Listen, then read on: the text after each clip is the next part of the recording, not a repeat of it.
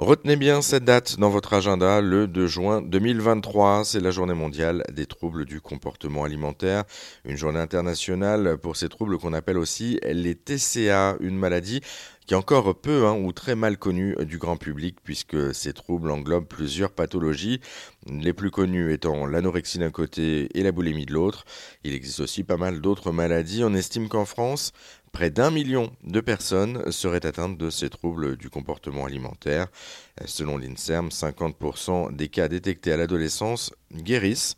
Malgré des symptômes qui existent, tous les cas ne sont malheureusement pas diagnostiqués. Hein. Sur le million de Français touchés par ces troubles du comportement alimentaire, la moitié ne serait donc pas dépistée et n'accéderait pas aux, aux, soins. Les TCA sont en effet des maladies très complexes et les malades sont souvent stigmatisés. La recherche qui a également mis euh, du temps à se pencher sur la question, explique justement le fait qu'il euh, n'y ait pas de, diagnostic propre à, tout de suite pour détecter cette maladie.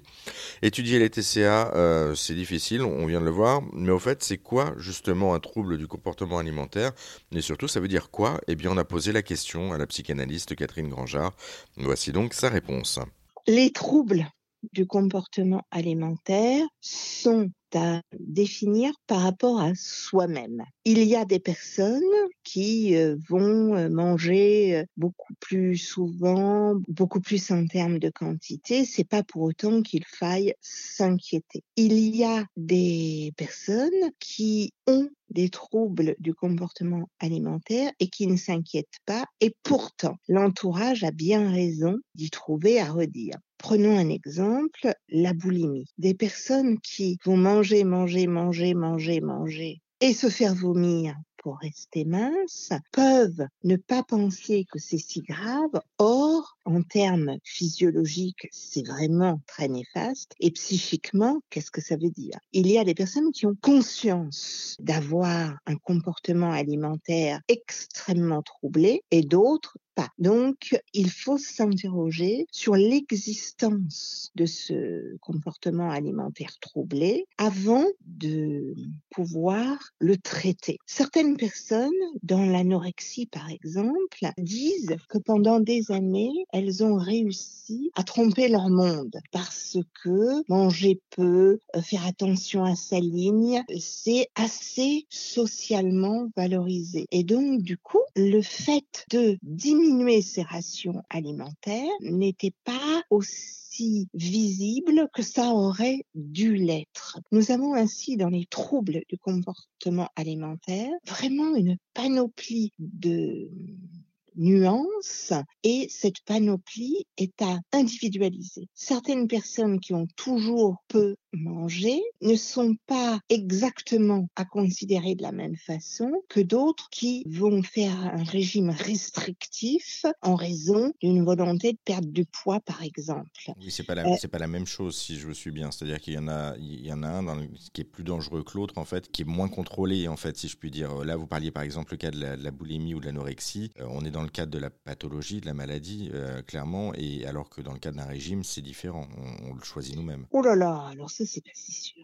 Il y a des gens qui se mettent au régime, ont l'impression de choisir elles-mêmes, mais qui finalement, c'est pour aller à la plage dans quelques semaines et considèrent que passer dans un régime restrictif est le bon moyen pour arriver au résultat escompté du maillot de bain. Sauf que c'est ça un trouble du comportement alimentaire. C'est ne plus manger à satiété, ne plus manger en fonction des besoins du corps quotidien, mais pour agir sur le corps, comme par exemple rentrer dans un maillot de bain parce que la mode dit qu'il faut être extrêmement mince. Et donc, ça induit un trouble du comportement alimentaire. Or, on peut se dire, je me mets au régime parce que j'ai abusé de choses et autres les derniers mois. Les conséquences, c'est que je me sens empâtée et, et mal dans mon corps et je peux pas bien mouvoir et tout ça. Mais là, c'est pas un trouble du comportement alimentaire. La question est beaucoup plus complexe finalement, en fait, si je, si je comprends bien.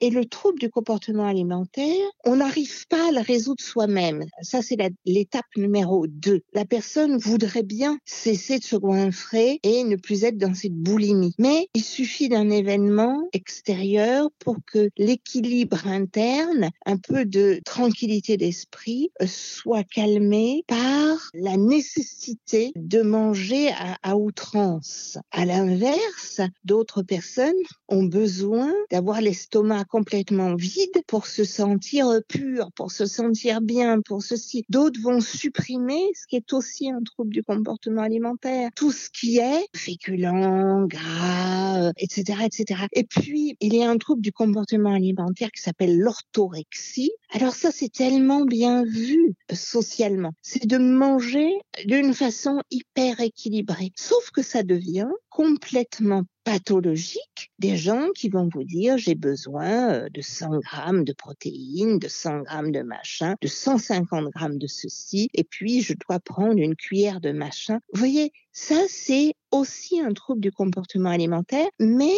c'est estampillé bonne connaissance de diététique. Ça passe mieux, or c'est tout aussi grave.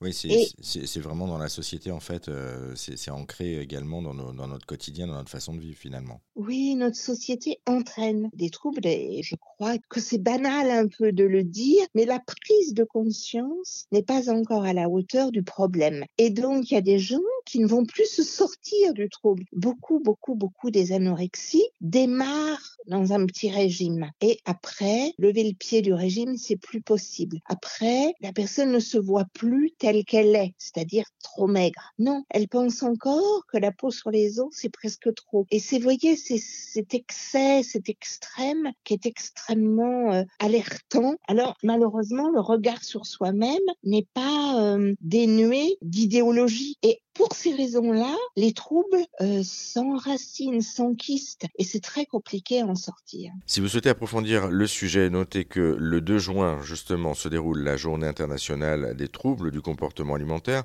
une journée mondiale avec euh, pour thème en France cette année Libérons la parole, un moyen de souligner le rôle très important euh, de l'entourage dans l'accompagnement des personnes souffrant de, de TCA, notamment des parents, de la famille, des amis ou encore euh, des collègues. Vous pouvez donc participer participer hein, justement à libérer cette parole, notamment sur les réseaux sociaux et à lancer des débats. Hum, c'est le cas justement avec euh, deux hashtags, No More TCA et Libérons la parole. Euh, pour en savoir plus sur les troubles du comportement alimentaire ou sur cette journée mondiale du 2 juin un peu particulière, eh bien on vous a mis hum, tous les liens en ligne sur notre site internet. ça se passe sur rzn.fr pour retrouver toutes les infos.